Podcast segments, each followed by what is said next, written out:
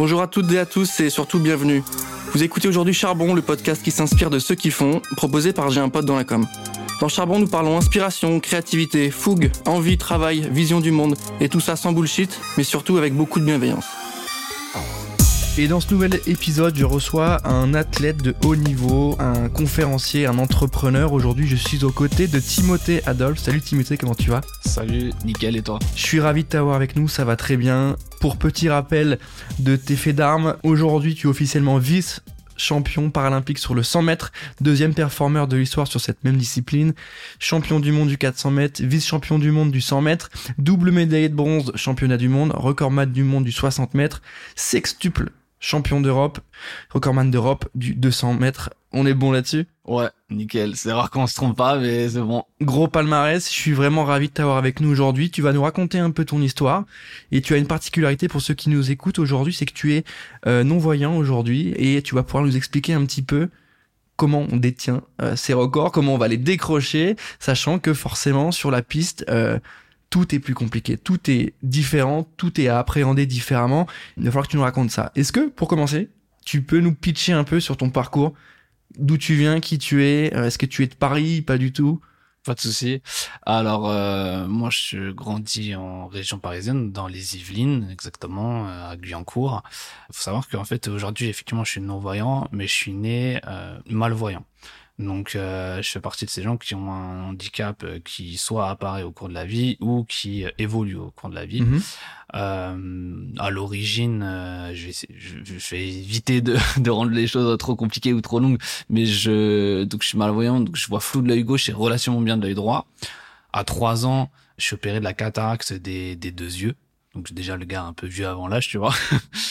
et c'est une opération qui fonctionne très moyennement euh, sur moi, donc ça me laisse les yeux très fragiles. Sauf que bah, une dizaine de jours plus tard, j'échappe à la vigilance de la personne chez qui j'étais en garde, et euh, bah faut croire que j'avais peut-être un destin de sprinter, mais je me mets à courir dans une cage d'escalier, et en bas il y a une porte vitrée et euh, j'ai fait la rencontre euh, de cette porte vitrée.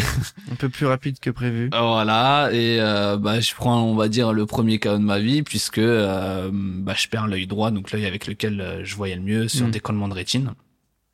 Donc j'ai plus que mon œil gauche qui qui voit pas terrible déjà. j'ai un glaucome congénital. Sauf que trois ans plus tard, bah, je vais prendre un coup de pied dans l'œil gauche. Et non, j'ai pas créé VDM. C'est pas moi. Euh, à ce moment-là, en fait, euh, bah, ça, ça, provoque un ulcère de la cornée et euh, bah, vu qu'il y a déjà un glaucome, les médecins veulent absolument pas y toucher. On est quand même dans les années 90, donc euh, on, on, maîtrise un petit peu moins les problèmes de, de cornée qu'aujourd'hui. Et du coup, bah, j'ai un traitement juste pour ralentir le processus de l'ulcère de la cornée. Pour faire simple, le processus, c'est bah, c'est qu'il y a plein de petits vaisseaux sanguins qui vont s'agglutiner dans la cornée, et plus il y en a, plus la cornée devient opaque. Hmm. Et tu te doutes bien, plus ça devient opaque, moins tu vois. Moi, c'est stable jusqu'à mes 15-16 ans. À partir de 17 ans, j'ai plus qu'une perception lumineuse suite à une chute brutale en fait de la vue. Et à 19 ans, parce que je fais de la musique aussi euh, en parallèle, je descends de scène. Alors c'était pas au zénith, mais il y a un très léger euh, mouvement de foule euh, qui suffit en fait pour que je reçoive un, un coup de coude sur l'œil gauche. Alors euh, absolument pas violent, mais en fait l'œil était tellement fragilisé que là bah, c'est game over, décollement de, de rétine de l'œil gauche, sauf qu'ils mettent un mois à s'en apercevoir, parce que moi je, je leur signale au, au, médical, euh, à l'hôpital, que ben, j'ai des douleurs en fait euh, dans l'œil. On me mm. dit non, c'est la tension du glaucome. Je leur mm. dis non, je, connais la tension du glaucome, mais je vous assure que c'est pas ça. Et en fait, pendant un mois, on me fait un peu passer pour un fou jusqu'au jour où on s'aperçoit que euh, ben, il y a une hémorragie dans l'œil et, un œdème, puisque ça traîne depuis un mois. Et donc là, ben en fait, la décision est, est prise de faire une énucléation de l'œil gauche. Donc pour faire très simple, c'est que tu, tu enlèves tout ce qui fait mal sur le globe oculaire voilà, donc euh, c'est un peu une éviscération et éducation, c'est très proche. Euh, sauf que bah on est en plein en plein été, ça cicatrise mal, du coup il va falloir attendre deux mois, donc on va mettre sous morphine pendant deux mois. Donc voilà, au, au niveau du handicap, pour poser un petit peu le cadre, donc ça fait maintenant 12-13 ans moi que je suis en situation de cécité totale. Donc euh, jusqu'à mes 11 ans, je suis sur sur Guyancourt, je déménage sur Bois d'Arcy et je j'irai jusqu'à mes 17 ans. Et à mes 17 ans, mes parents euh, s'éloignent un peu de l'île de, France, enfin sortent et ils sont pas très loin, mais on est en Eure-et-Loire. Mm. Et en parallèle, moi, je fais toute ma scolarité en ce qu'on appelle en inclusion. euh, Enfin, c'est le mot à la mode un petit peu aujourd'hui. À l'époque, c'était intégration scolaire. Euh, donc, c'est-à-dire que c'est un élève en situation de handicap qui va suivre euh, les cours euh, bah, comme un élève ordinaire avec un accompagnement soit d'AVS, soit en CLIS. Donc, c'est euh, une CLIS, c'est avec un institut, une, une ou un institut spécialisé pour pouvoir apprendre, bah, par exemple, le braille. Donc moi, j'ai appris à lire et écrire en, braille et en, ce qu'on appelle nous dans le domaine du handicap en noir, donc en, en normal simultanément. Mm. Euh, donc voilà, et puis euh, j'ai dû redéfinir mon projet professionnel euh, quand j'ai fait mes études, euh, parce que je suis parti, euh, j'ai voulu faire un bac S. Ça parlera peut-être plus déjà à la, à la jeune génération, parce que je crois que le S, euh, le bac S n'existe plus. Moi, je l'avais. Moi, j'ai, enfin, moi, c'était à mon époque. Enfin, Ouais, en notre époque, 2012, euh, ça existait. Ouais, encore. ouais. Mais euh, donc c'est un bac scientifique parce que je voulais être ingénieur du son. Et là tu te dis bah pour un aveugle c'est cool il va utiliser ses oreilles. Ouais. bah, sauf que pas du tout. Euh, sur 5 ans d'études bah t'as à peine 20% qui sont euh, qui sont accessibles parce qu'en fait les écoles se dotent des des technologies à la pointe etc etc et en fait euh, bah, au moment où je le fais c'est euh, l'arrivée du tactile un peu partout et notamment bah du coup des tables de mixage tactiles euh, qui sont absolument inaccessibles à quelqu'un qui ne voit pas à partir Ouais. du moment où il n'y a pas de dispositif vocal Ouais. euh, des logiciels de son qui sont euh, pour la grande majorité totalement inaccessibles au synthèse vocale aussi donc ça ça m'a rendu un peu les choses euh, très compliquées d'autant plus que je suis pas tombé sur des écoles qui voulaient faire beaucoup d'e- d'efforts on Mm. va pas se mentir. Et euh, du coup bah, je, je suis parti dans l'informatique jusqu'au jour où je me suis rendu compte que bah, c'est pas ce que je voulais faire professionnellement. À quel moment ça a basculé euh, à la pratique du sport? Parce que là, on est sur tes études. Euh, Est-ce que tu faisais un peu de sport à côté? À partir de quand ça a pris une ampleur? Euh, et jusqu'à arriver au tout, à toutes les, tous- tous les records que j'ai cités en amont. Est-ce qu'il y a eu un moment où tu dis bon, faut que je fasse du sport parce que c'est important?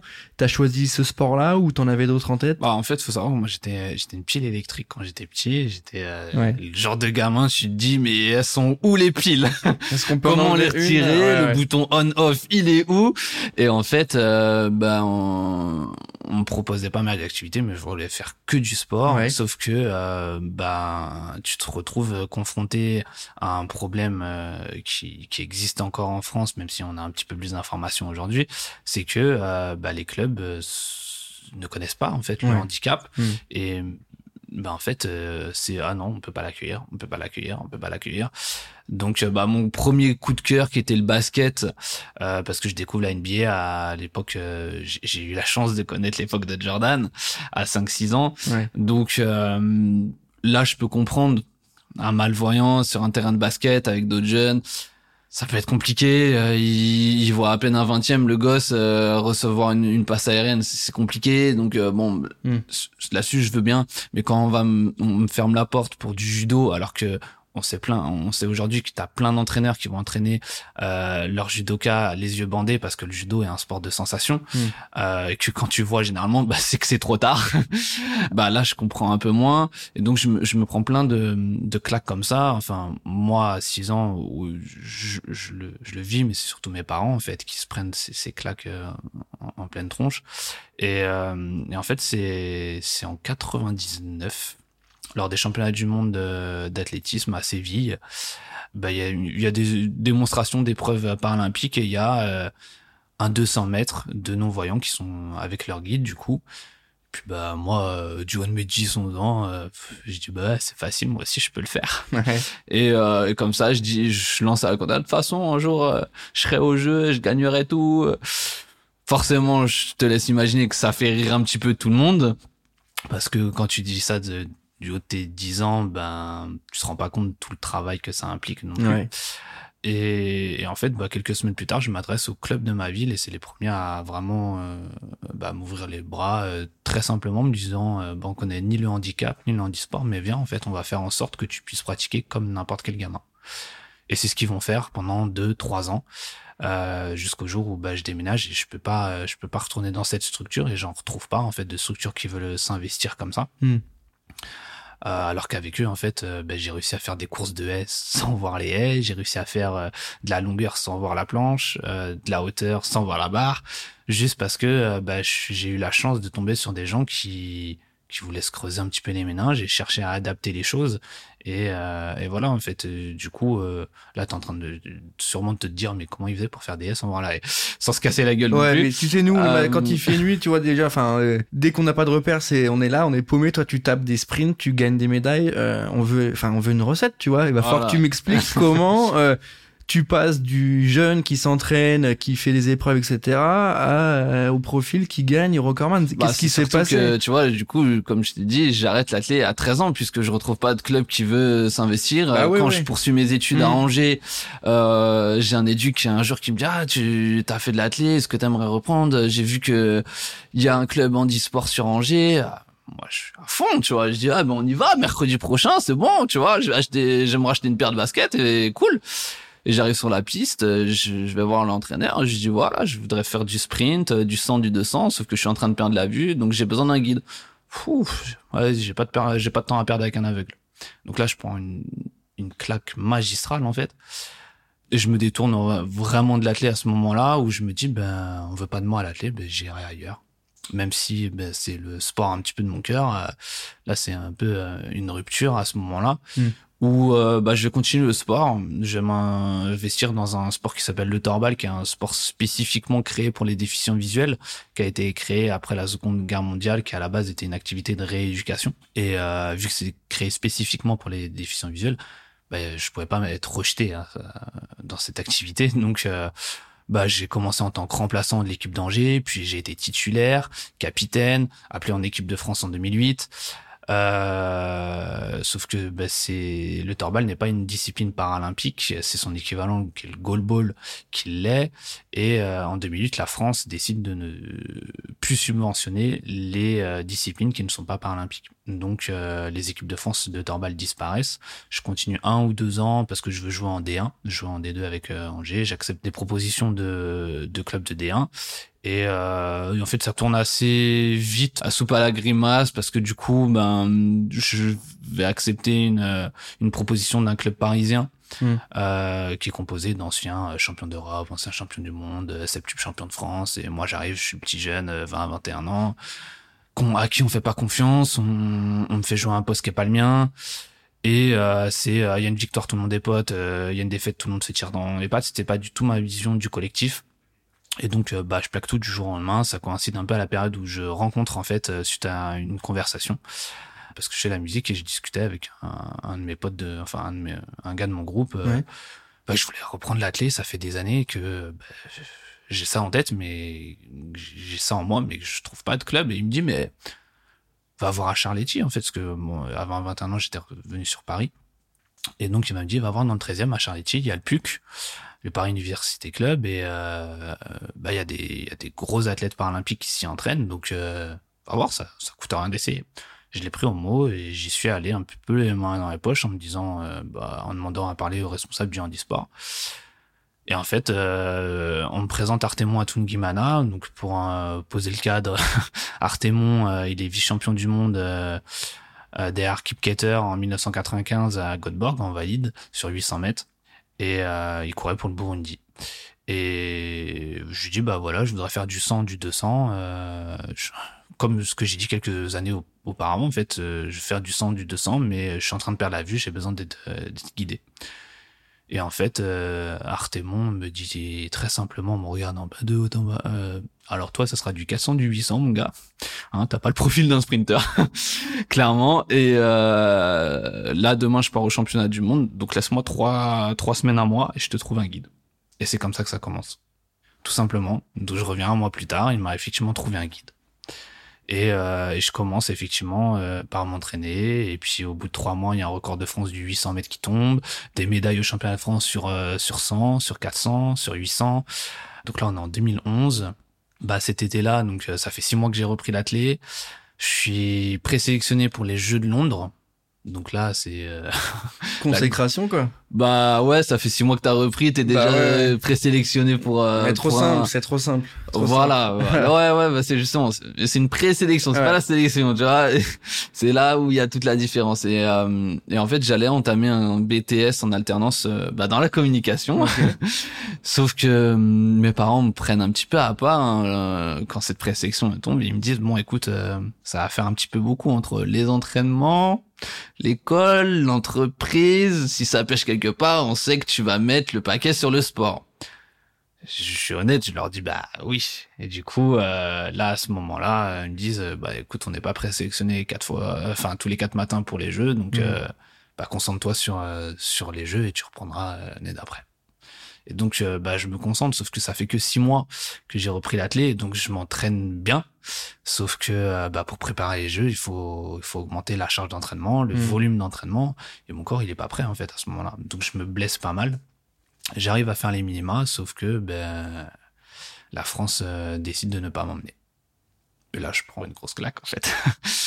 et, et quand moi je reprends euh, ma prépa physique pour la saison suivante, parce que la saison suivante c'est les championnats du monde à Paris, euh, pas à Paris, à Lyon pardon, en France, et, euh, et j'ai réussi à obtenir en fait un deal avec mes parents.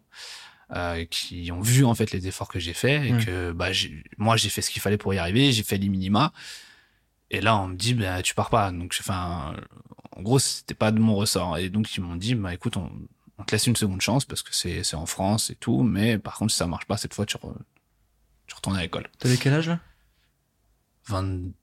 22, 20, ouais, 22, 23.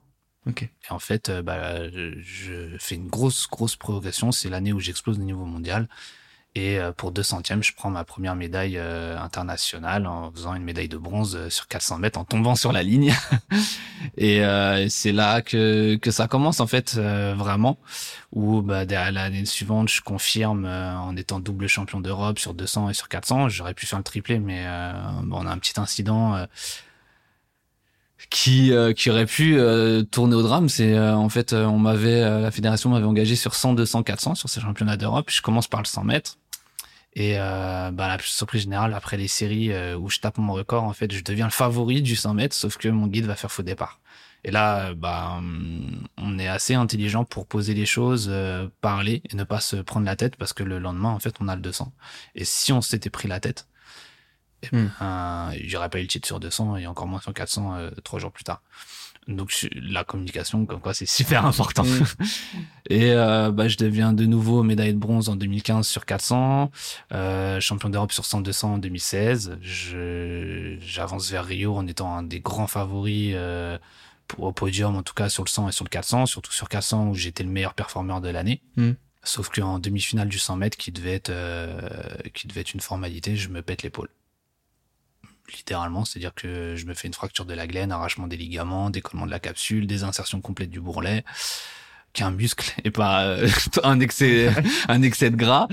Euh, donc le staff médical veut veut bah m'arrêter en fait tout simplement en me disant bah pour toi les jeux c'est fini il y aura pas de 400 et en fait je bah j'insiste je leur dis écoutez c'est les jeux ça fait cinq ans que je prépare ça donc euh, faites ce que vous voulez vous avez cinq jours dans cinq jours moi je suis sur la piste et euh, ben, on dit bon bah, ben, on va t'immobiliser. Déjà pendant 48 heures et puis après on verra. Sauf que cette stratégie c'était juste pour que je les laisse tranquilles pendant 48 heures. Sauf qu'au bout de 48 heures, têtu comme je suis, j'arrive, je leur dis bon le 400 on le prépare ou on continue de dormir là? On est où là? Et euh, en fait, on me dit, ben, ah, t'es sérieux? Bah ok, demain, euh, écoute, on va à l'entraînement, on va sur la piste d'échauffement et on te teste. On va te strapper et sur trois, tu vas nous faire un 300 mètres à l'allure du 400 et puis on va voir si euh, la Ouais, douleur elle est supportable, comment tu gères le truc. Bah c'est ce que je fais, sauf qu'à l'arrivée, je suis, euh, j'ai pas de bonnes sensations, je le sens pas. J'ai pas, j'ai pas spécialement mal, mais je suis chargé, je, je- j'ai vraiment pas de sensation de vitesse, rien. J'ai l'impression d'avoir rien dans les jambes. Et en plus, le coach, à l'arrivée, il me dit, mais euh, tu crois que tu as fait combien là? Avec son accent burundais un peu chantant et tout. euh, donc quand on dit ça comme ça sur ce ton, je me dis, oh putain, je fais de la merde. Deux jours à, deux jours de- des séries des demi-finales euh, du 400, je fais de la merde comme ça. Il monte le chrono à mon guide et mon guide qui fait ah ouais quand même. Qu'est-ce qu'il y a? C'est pourri que ça. Et vu que j'étais le numéro un mondial à ce moment-là, bah, le coach brésilien qui était euh, le coach de mon principal concurrent m'avait surveillé. Il avait pris, il m'avait pris en chrono aussi. Et il vient montrer son chrono à mon coach. Et mon coach lui dit, eh, je sais, j'ai le même. Et en fait, la Fédé arrive en me disant, bah écoute, euh, mon gars, dans deux jours, tu vas courir parce que tu es sur les bases du record du monde. Waouh. Donc euh, avec une épaule strappée euh, et tout. Et en fait, ben je me retrouve en demi-finale euh, qu'on voilà, on l'appelle un petit peu la demi-finale de la mort parce qu'il y avait le donc le brésilien qui était recordman du monde champion du monde qui est à domicile on est à Rio. Il y a le l'américain recordman du monde du 100 et du 200 mais bon sur 400 tu sais que sur une course il peut te faire chier. Et moi meilleur performeur de l'année 2016 sauf qu'il y en a qu'un qui passe en finale. Et éventuellement un deuxième s'il est repêché autant. Et là bah tu sais que il faut pas se louper sur Ça cette course. technique, ouais. Et euh, bah, en fait, je me mets une pression de dingue, mais vraiment. Et puis bon, euh, finalement, j'arrive à me raisonner en me disant de toute façon, si tu veux le titre, euh, il va falloir que euh, les, que tu les tapes, que ce soit en série, en demi ou en finale. euh, si tu veux la médaille d'or, faut bien les taper à un moment ou à un autre. Et donc, euh, bah, j'arrive à me relaxer un petit peu et en fait, bah, je les, je les tape, mais même dans mes rêves les plus fous, je les tapais pas comme ça. À tel point que bah, sur les 80 derniers mètres, je me permets de relâcher et euh, en me disant bah on en garde sous pied pour euh, pour la finale de demain quoi. Sauf que bah une minute après l'arrivée où le, le brésilien euh, qui vient euh, me dire euh, en gros bah écoute euh, ça fait quelques années que je te vois t'es arrivé sur le circuit t'as progressé bah oui j'aurais voulu être en finale mais franchement félicitations à toi fais une belle finale demain et tout sauf que bah j'ai pas le temps de sortir de la piste qu'on m'a non disqualifié pour un pied soi-disant sur la ligne intérieure de mon couloir je dis bien soi-disant parce qu'en fait j'ai aucune image de ce pied là et euh, il y a trois demi-finales dans les, sur trois sur trois euh, sur les trois demi-finales il y a deux demi-finales où il y a des brésiliens et dans les deux demi-finales où il y a des brésiliens bah il y a des disqualifications Un Rio. à Rio C'est. euh, t'en tires les conclusions que tu veux ben, on les connaît les conclusions. Enfin, c'est, tu vois, c'est. Enfin. et donc là tu te sens terriblement impuissant Ouais, ouais. tu viens au jeu pour deux médailles, tu reviens sans rien. Là, c'est une longue dépression qui commence, euh, sportivement, euh, personnellement, parce Ouais, que ouais. bah du coup, ça impacte ta vie personnelle, Bah, qui sûr, va partir ouais, un peu en cacahuète. Donc, je, vais vivre une année 2016-2017 très très compliquée. J'arrive à me remobiliser pour les championnats du monde de, de Londres. En fait, j'essaye de monter une nouvelle équipe euh, parce que j'ai j'ai cinq guides au quotidien enfin quatre à ce moment-là et euh, j'arrive à, à me concentrer en fait euh, à me dire non c'est- pas possible je suis revenu sans rien mais par contre sur la piste j'étais numéro un et je, m'accroche un peu à ça et c'est ce qui me fait continuer et en fait en 2017 euh, je vis euh, des championnats du monde très particuliers parce que comme à Rio t'avais énormément de monde et en paralympique on n'a pas l'habitude d'avoir beaucoup de public et à Londres euh, c'est magique en fait. Ouais, c'est c'est ouf. T'as un public euh, qui connaît en plus le paralympisme parce que eux ils s'en foutent en fait que t'es un handicap, que tu sois un homme, que tu sois une femme. Ils sont là pour voir du spectacle et enfin le public euh, britannique, anglo-saxon de manière générale en fait, il aime le sport et il s'intéresse au sport et euh, bon si c'est leur champion qui peuvent gagner tant mieux. Mais après ils aiment en fait la perf et Mm. euh, et ils s'y intéressent et en fait euh, tous les jours on avait 45 000 personnes. À titre de comparaison, quatre ans plus tôt en France, à Lyon, ben on fait euh, entre 3 et 4 000 euh, par jour. Hmm. Là c'était 45 000, donc enfin un je pense que les dingue. Français, ils ont conscience. C'est pour ça qu'ils mettent le paquet et qu'ils communiquent beaucoup. Je Et pense qu'ils ont conscience des défauts qu'ils avaient sur la mise en avant des profils euh, et sur la mise, la reconnaissance, etc. Et je Ah. pense qu'ils ont bien bien saisi. Ouais. Après est-ce qu'on le fait pas trop tard? Bah, c'est toujours pareil, tu vois. Ah. C'est euh, est-ce que tu peux rattraper euh, des années où compliqué. t'as des profils qui méritaient d'être mis en avant et qui auraient pu être plus valorisés, qui auraient pu faire. C'est ça. Comme tout, tu vois, parce qu'au final, les athlètes, bah vous, ça vous permet de bah, monter une carrière, faire des collabs avec des Ah, bah, marques, euh, avoir des sponsors, et au final, s'il n'y a Mais pas la vois, mise en avant qu'il faut, bah Pour, pour te dire la différence, encore en 2014, je suis double champion d'Europe à donc à Swansea au Pays de Galles. On passe au JT là-bas alors qu'il n'y a pas une ligne dans les journaux en France. Donc, C'est c'est ça aussi la, la grande différence.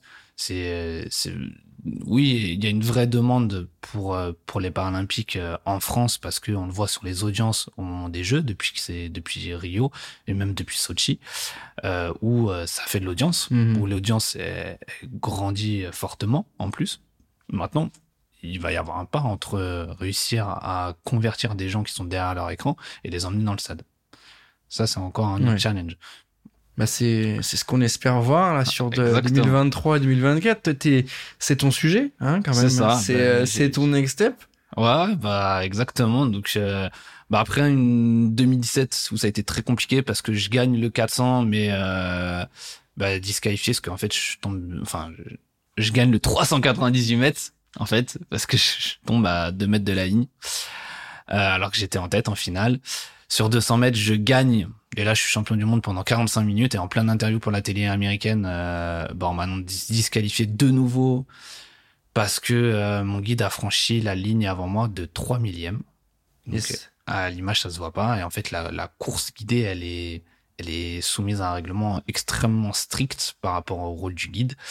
Et on a beau le travailler, euh, ça reste une épreuve de vitesse. Et donc, il peut y Mm. arriver des, des couacs à certains moments. Et pour que toutes les planètes s'alignent, c'est pas toujours évident. Et donc, euh, donc là, c'est une, bah, une nouvelle de- grosse désillusion, en fait. Parce que je re- à la base, je, je gagne deux titres et en fait, je reviens encore une fois sans rien. Donc, ça a un impact sur le, le sur le palmarès, sur les partenaires, sur euh, les primes, sur le financier. C'est un gros impact. On se rend pas compte, en fait. Hmm. L'année suivante, je, je renoue avec la victoire en étant champion d'Europe du, de, de- du 100 mètres. Mm. Mes nouvelles disqualifications sur 200 en étant en gagnant avec 25 mètres d'avance. Parce que, euh, en fait, le- en fait, on avait oublié mon dossard avant, j'avais mon dossard arrière, j'avais les pages sur les cuisses pour indiquer mon couloir, etc. Et le dossard avant n'avait pas été mis. C'est incroyable. Le règlement euh, me donnait raison parce que c'était au juge de me le signaler. Hmm. Sauf que les juges n'ont jamais voulu euh, reconnaître leur erreur et après 18h30 de délibération, euh, parce qu'il y a une proteste qui a été posée par la France, euh, bah, ils n'ont pas voulu assumer euh, leur erreur. Donc ils ont euh, entériné la, la disqualification. Et l'année suivante, euh, enfin, une année sans bug, on va dire, où je suis champion du monde du 400, vice-champion du monde du 100. Et si vous aimez les courses à suspense, je sais pas si tu te rappelles de la course de Macrakil en 2003 Ouais. euh, au Stade de France, bah c'est plus ou moins la même course. À 120 mètres, à 120 mètres de la ligne, je suis dernier. Et sauf que je vais pas prendre le bon, je vais prendre l'or euh, sur la ligne. C'est incroyable. Tu Donc, dis une euh, année sans bug, c'est une année champion du monde. C'est pour les. Non, ça c'est pas une année sans bug. Pour nous, une année sans bug, c'est une année où ça va, tout le monde va bien, etc. Toi, une année sans bug, c'est une année où t'es champion du monde. Bah, en fait, si tu veux, à chaque fois que j'étais disqualifié, j'étais premier. Ouais. Donc en vrai, Comment bah, comment tu ça gères est- ça? Parce qu'on va le voir après. T'as monté aussi des projets entrepreneuriaux, etc. Comment tu gères euh, C'est voilà, c'est de la déception, c'est de la frustration. Est-ce que tu l'as réceptionné de manière à la transformer en énergie ou est-ce que au début oui, puis à la fin tu, enfin, c'est pas possible de garder ça? Comment t'as géré ça? En fait, euh, l'année où justement que je qualifie sans bug, c'est justement l'année où j'ai décidé de m'autoriser à ne plus être la tête dans le guidon et à penser que atteler, atteler, atteler, atteler. Chose que moi je faisais déjà naturellement, mais qu'on m'avait demandé d'arrêter de faire en 2015, un an avant Rio. Et c'est du coup 2000 2016, 2017, 2018, c'est un peu les années bug. Et je pense que c'est l'année aussi où bah tout est concentré trop sur la même chose en fait. Et et il y a aussi le fait que bah quand il y a une déception sur un domaine, bah il y a rien pour se rattraper derrière. Hmm. Et donc euh, bah après cette disqualification euh, sur euh, en 2018 pour ce- cette histoire de Dossard, en fait moi je l'ai extrêmement mal vécu, je l'ai vécu comme une réelle injustice parce que autant les disqualifications précédentes c'était la faute de notre binôme, on n'avait pas respecté le règlement. Là et, et en, en fait on avait à chaque fois assumé le truc. Et là pour une fois que c'est pas de notre enfin Hmm. oui, on a notre part de responsabilité, mais le règlement, il dit que c'est au juge de d'assumer Hmm. et que c'est c'est la responsabilité des juges de s'assurer que les athlètes bah, sont euh, dans une tenue réglementaire. Si on le signale et tu respectes pas, bah c'est carton rouge, c'est normal. Mais à aucun moment on me l'a signalé. Et donc en fait, le fait que eux n'assument pas leur euh, faute et en plus, en Hmm. vrai, Hmm. dire bah oui c'est moi qui ai merdé t'es juge ça va rien changer à ta carrière là t'enlèves un titre en fait à un athlète Mm. Pour de la merde en plus parce que sur la piste il y avait 25 mètres. Il y avait c'était pas la même c'était course. pas disputé. Tu vois, euh, donc je- et, et là je me dis non je, je peux pas en fait je peux pas être uniquement là-dessus. Je me suis même posé la question est-ce que je suis fait pour ça? Est-ce que j'ai remis beaucoup de choses en question et je me suis dit non en fait faut que je revienne à ce qui ce qui marchait. Et quand ça marchait ben je faisais de la musique à côté j'avais j'avais d'autres projets et c'est là en fait où, où je commence réellement et, et ça marche en fait euh, clairement où bah je deviens champion du monde du 400 vice champion du monde du 100 Euh, et on commence à me prendre un petit peu au sérieux sur 100 mètres parce qu'avant j'avais beaucoup cette étiquette de courant de 400. Bon, ok, sur 200 il perf, sur 100 il fait des trucs sympas, mais bon au niveau mondial il fera un spécial. Et là, quand même, tu vois, vice champion du monde, ça, ça pose un peu les trucs et ah ok, le Frenchie là, il peut faire un truc quand même sur 100 mètres. Et donc, euh, donc voilà. Après, on repart. euh, du coup, euh, bah avec euh, avec des championnats réussis comme ça, on part sur une super Mm. dynamique à 10 Mm. mois des Jeux. Il y a le Covid qui arrive. Ça fout un peu la merde. Ouais. Clairement, mais bon, c'est pas que pour nous que ça a foutu la merde. Alors pour la petite histoire, nous, on venait d'arriver euh, en stage à la Réunion, donc euh, ça, c'est un, un endroit où on s'y entraîne régulièrement. Les sprinters, on aime la chaleur, donc on va souvent au chaud pour pour s'entraîner. Et la Réunion, c'est un, un super endroit pour euh, un endroit où on a vraiment des, des super conditions pour pouvoir s'entraîner. Et donc on, on avait prévu de se faire un stage de deux semaines, deux semaines et demie. Et au bout de deux jours, en fait, le, le confinement commence. Parce que moi, j'avais engagé tous les frais. Et donc, il était hors de question que bah qu'on rentre parce qu'à ce moment-là, les jeux ils sont pas annulés encore. Ah ouais. Enfin, ils sont pas reportés ni annulés ni rien du tout. Donc, euh, bah en fait, on trouve un plan B. On arrive à trouver un stade en fait sur lequel on pouvait rentrer euh, parce qu'il y avait un trou dans le grillage. Euh, parce que bah, les stades euh, officiels ils étaient ils étaient fermés Mhm. tout était fermé en fait et donc euh, bah on a tenu comme ça euh, 15 jours on a, on a juste dû rentrer deux jours plus tôt parce que les vols commençaient à être euh, annulés et tout ça et puis bah dans la foulée le- il y a le report des jeux qui est annoncé d'un an donc là euh, c'est compliqué un peu à vivre dans le sens où ça fait quatre ans moi que j'attends ma revanche. Je suis à quatre mois là même pas à trois mois du de ça y est je vais pouvoir prendre ma... et là on me dit ah il faut encore attendre un an. Flemme un peu. Et en fait je me remobilise vite et je me dis bah c'est pas grave en fait. Ce temps là bah je vais l'utiliser pour travailler encore plus en profondeur travailler Mm. mes points faibles et tout ça. Et en fait je vais je vais être chez chez mes parents pendant trois quatre mois j'en profite pour faire un petit euh, confinement familial et euh, retrouver un peu de proximité avec avec mes parents et travailler euh, bah, de, la, de la prépa physique parce qu'en fait on n'a pas d'objectif parce qu'on sait pas quand est-ce que c'est reporté. Il y a plus de compétition tout s'annule euh, les, les, les trucs les uns après les autres. Donc faut que tu restes en forme mais c'est la difficulté aussi et pour les athlètes et pour les entraîneurs parce qu'en fait tu sais pas ce que tu prépares ni quand. Et normalement ben quand tu, tu te prépares pour quelque chose c'est pour caler un pic de forme à un moment précis. Et là ben on savait rien. Donc c'était juste tu te entraînes pour rester en forme clairement. Mais il n'y avait pas d'objectif. Donc c'est très compliqué d'a- Mm. d'avancer sans objectif. Donc finalement, tu- ça, tu ça a la donné quoi, motivation mentale sur le sur les, les derniers JO du coup. euh, Bah alors, sur le dernier JO, euh, je, je- trois, donc je- en juin 2021, on a, on confirme en étant champion d'Europe du 400 après Mhm. être champion du monde, vice-champion du- d'Europe du, du 100.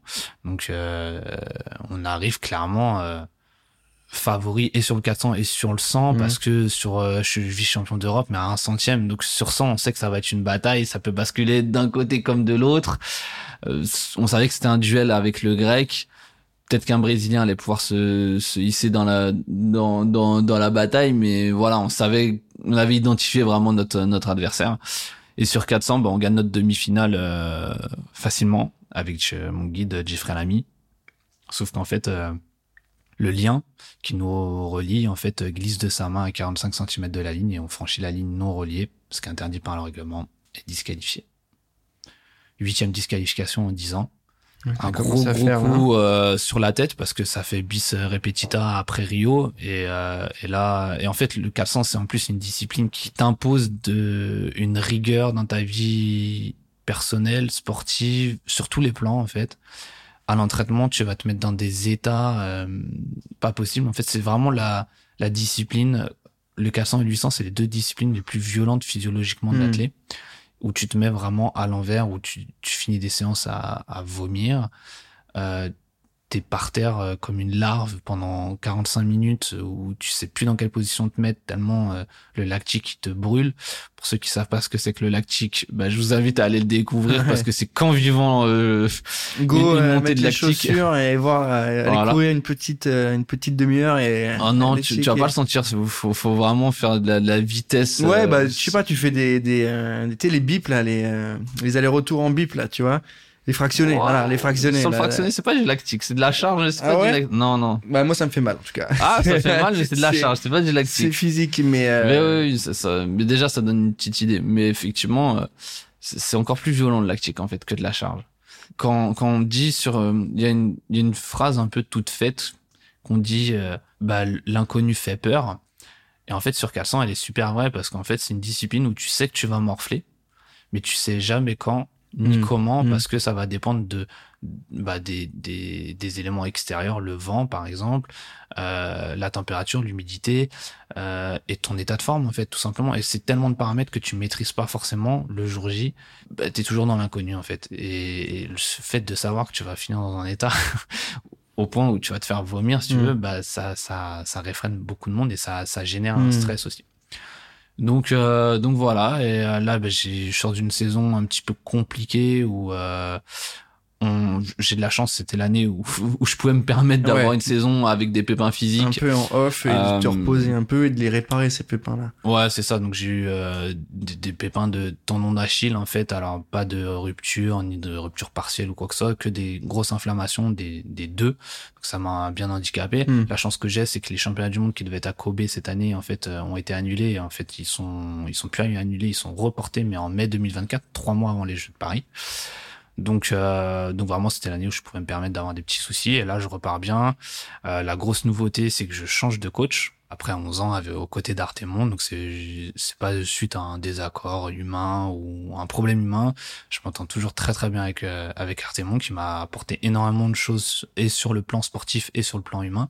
C'est juste que j'avais besoin de passer un cap au niveau technique.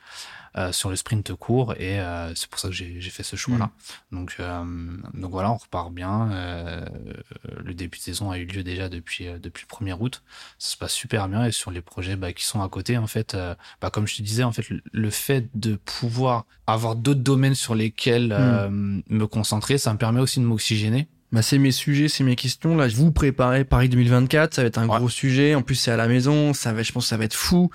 Euh, donc la prépa, elle, ne serait-ce que mentale, elle est quasiment déjà là, je pense. ouais, Euh, bien sûr les autres sujets que tu évoques aujourd'hui, c'est la partie un peu plus entrepreneur. T'es Ouais. athlète, mais aussi entrepreneur, conférencier. Ouais. Donc t'interviens dans les écoles, dans les entreprises, tu prends la parole, tu racontes euh, ton aventure. J'imagine que tu parles aussi de tout ce qui va être abnégation, travail, rigueur. Et partie entrepreneur, moi ça m'intéresse parce que tu travailles, t'as travaillé sur un jeu vidéo Ouais. qui s'appelle Timmy Team Racing, si je le dis bien en anglais, ouais, ouais c'est ça qui est tout simplement le premier jeu vidéo 100% accessible et inclusif sur mobile sur mobile. Du coup, il faut que tu m'expliques. En fait, euh, bah, quand j'étais euh, quand j'étais gamin, je jouais pas mal à la, à la console, donc euh, Mega Drive, euh, la Play, euh, tout ça, tout ça. Et puis quand j'ai perdu la vue, en fait, je me suis vite aperçu qu'en ayant des souvenirs, oui, je peux me débrouiller sur certains jeux, mais globalement, en fait, le jeu vidéo, donc la culture moderne, en fait, n'est pas du tout accessible aux personnes en situation de handicap et particulièrement aux déficients visuels. Et là, euh, je me suis dit, ben, moi j'étais encore ado, euh, ce serait bien un jour euh, si je pouvais créer mon jeu et tout. Bon, sauf qu'un jeu vidéo, ça coûte quand même bien cher et j'avais pas le budget. Et, euh, et en fait, ben, pendant le premier confinement, je me suis dit, j'ai commencé à me renseigner et je me suis dit, ben, toute façon, le jeu vidéo, ok, il y a les consoles, les, les, les consoles de salon et tout ça, mais ça se développe de plus en plus sur mobile. Et donc je creuse et je m'aperçois que ben le coût d'un jeu mobile, il est quand même beaucoup moins important qu'un jeu sur console déjà. Et euh, je me dis ben peut-être en, en essayant de convaincre euh, euh, des potes à moi qu'on qui peuvent mettre un budget et tout, tous ensemble, peut-être réussir à créer quelque chose. Et donc là, je commence à engrainer en fait toute une équipe et euh, c'est comme ça que le, le projet euh, projet démarre et euh, en fait, on a vraiment voulu euh, d'abord euh, se concentrer effectivement sur la déficience visuelle. Mhm. Puis on s'est dit, mais en fait, pourquoi on ne le rendrait pas accessible à tous? Alors, on n'a pas tous les mêmes problématiques, évidemment. Euh, je pense à un pote qui est, qui est en équipe de France avec moi, qui est Arnaud Assoumani, qui lui, par exemple, euh, bah, il trouve des techniques, mais euh, il il a pas euh, son avant-bras gauche.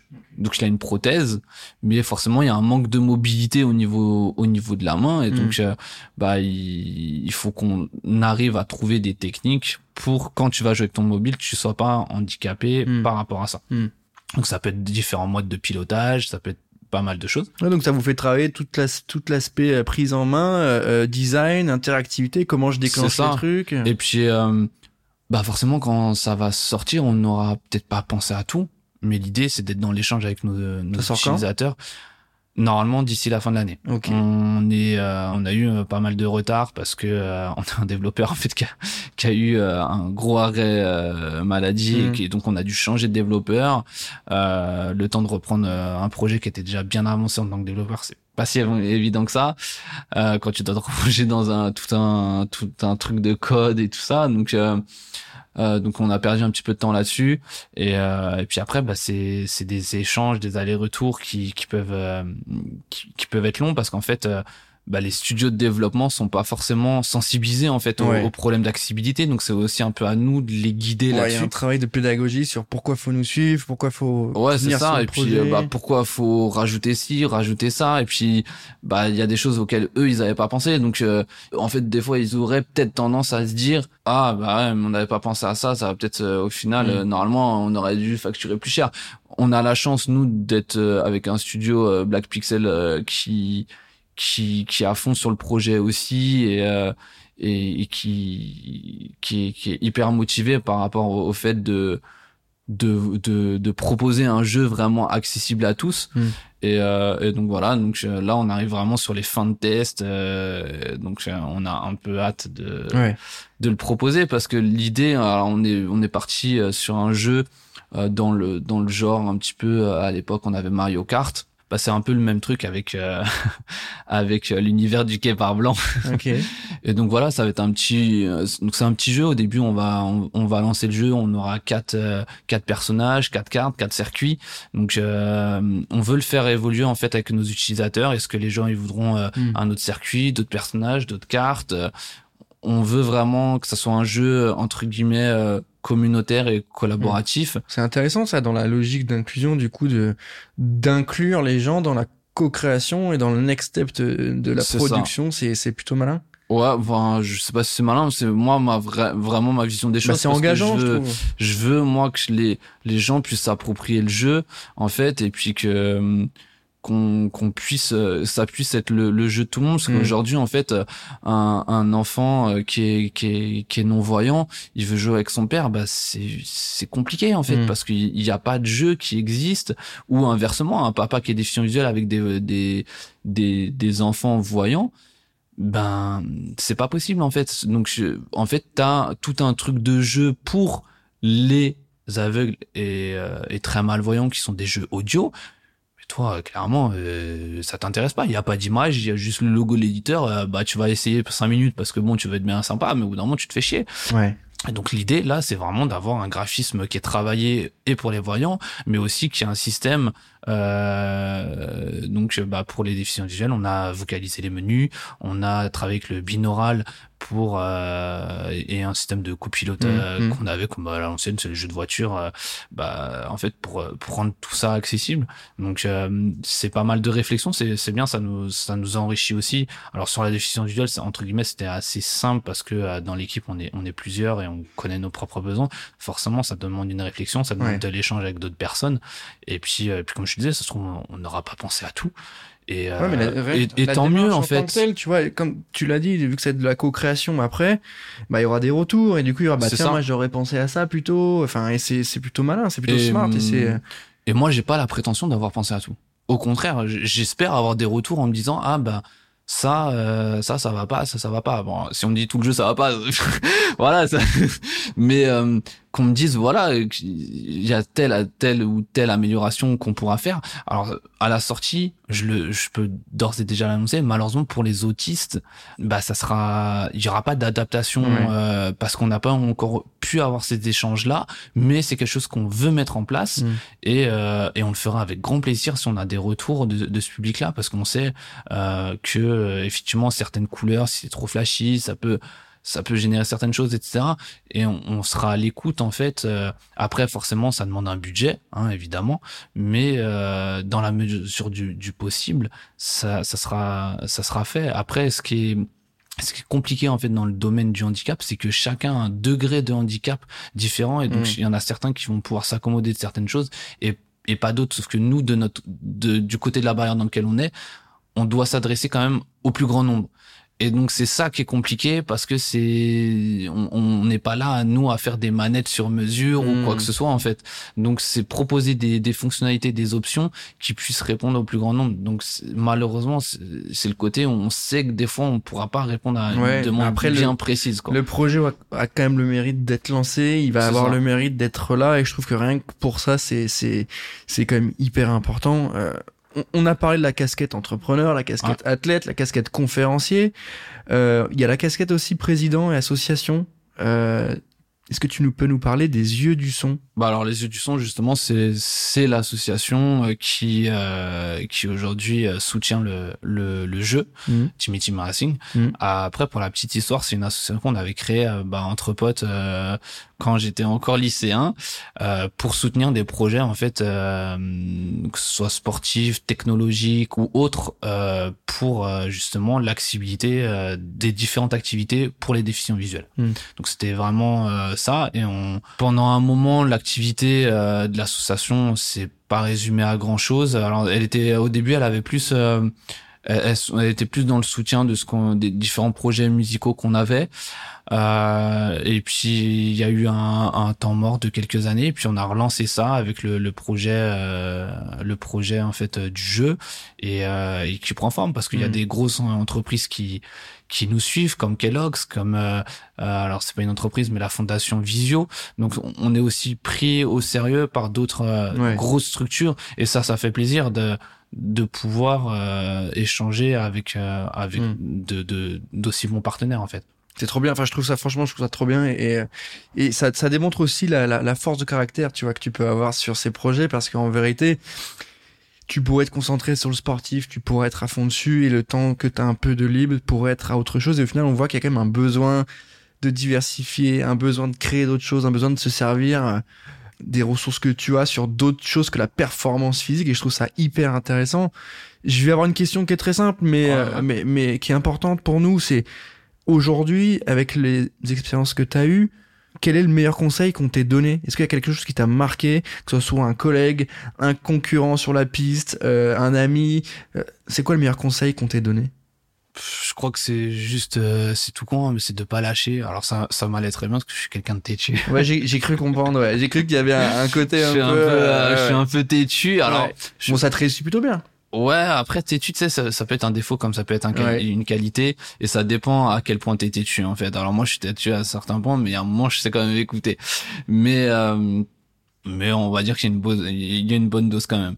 Mais euh, ouais, je pense que de de ne pas lâcher, et euh, c'est c'est juste euh, ça, je dirais. Mhm. Et moi, je pense qu'il y a une, il y a une phrase qui, qui résume bien tout, toute ma, moi, ma philosophie, c'est, c'est ne rêve pas ta vie, mais vis tes rêves.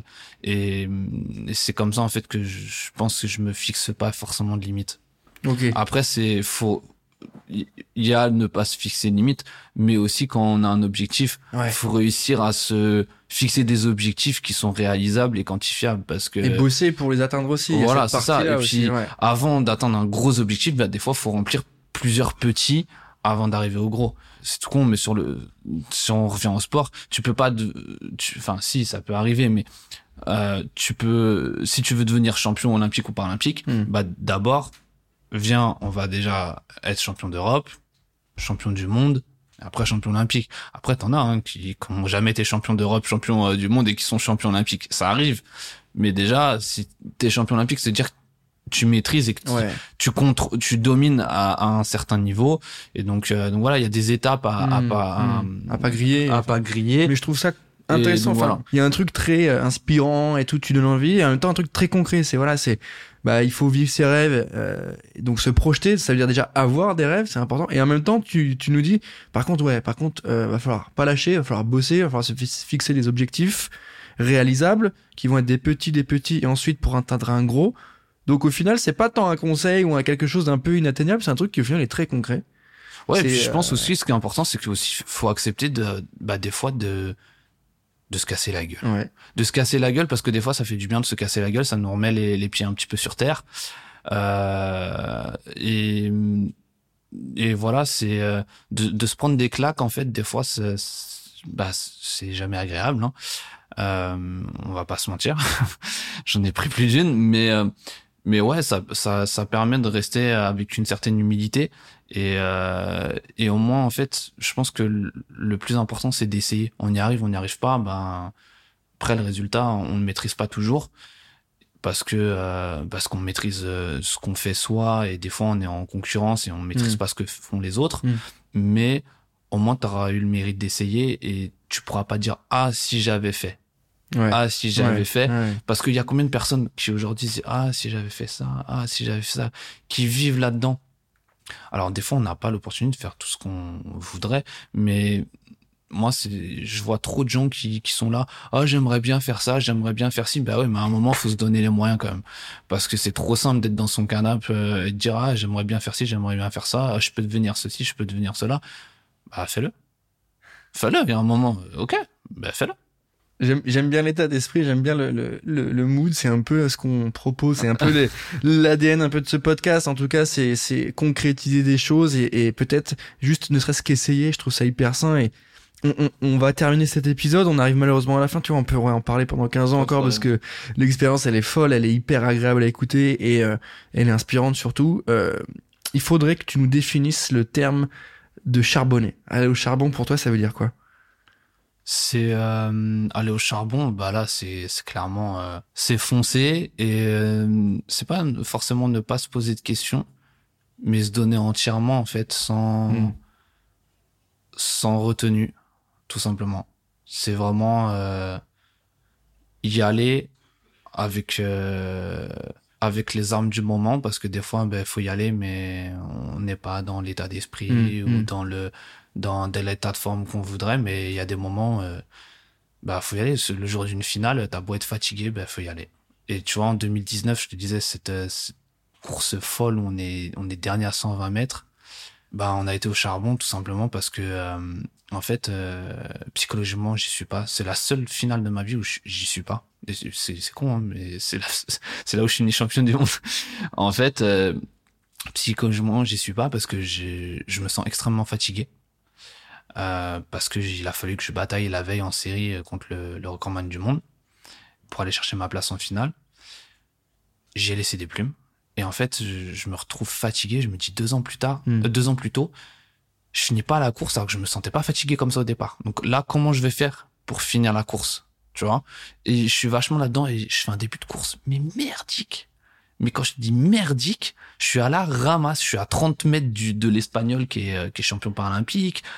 T'en as même en, de ma famille qui, qui, qui, m'ont dit euh, après, mais limite sur les 200 premiers mètres, on croyait que t'étais blessé, quoi. Enfin, et, et sur les 200 derniers mètres, on, s'est dit, bah, on y va. Et c'est là où on a été au charbon. C'est là où on a tout donné, en fait. Je pense que charbonner, ouais, c'est, c'est s'employer, se donner les moyens et aller jusqu'au bout de soi-même. Trop bien je suis, euh, je suis, je suis, je suis aligné. Merci, Timothée. Merci à toi. On arrive à la fin de cet épisode de Charbon. Merci d'avoir pris le temps de répondre à toutes nos questions. Pour ceux qui savent pas, euh, on s'était rencontrés lors d'un TEDx et j'avais trouvé la démarche et l'explication de texte de Timothée hyper intéressante, hyper intéressante, surtout non pas sur l'aspect victoire, mais moi je trouve plutôt sur l'aspect défaite euh, en plus pour souvent des questions un peu connes. Euh, tu vois, et comment on se relève de ça? Parce que ok, tu perds, quelqu'un il te défonce, t'as perdu, ok. T'as perdu. Et là, t'as un côté vraiment la faute à pas de chance et t'as su te relever. Je trouve que c'est hyper inspirant pour notre format qui s'appelle Charbon. Donc encore une fois, merci à toi, Timothée. Bah merci à vous pour l'accueil et votre continuation. On est ravis de t'avoir. On te souhaite le meilleur pour la préparation euh, de Paris 2024 et 2023. Et c'est à Paris. et puis, euh, de toute façon, on est à la maison, donc on va soutenir fort. Ok, cool, merci. Merci à toi, à très bientôt. Merci à tous de nous avoir écoutés. Je vous rappelle que vous pouvez être 5 étoiles sur Apple Podcast. C'est bon pour le référencement. Et moi, je vous dis à très bientôt.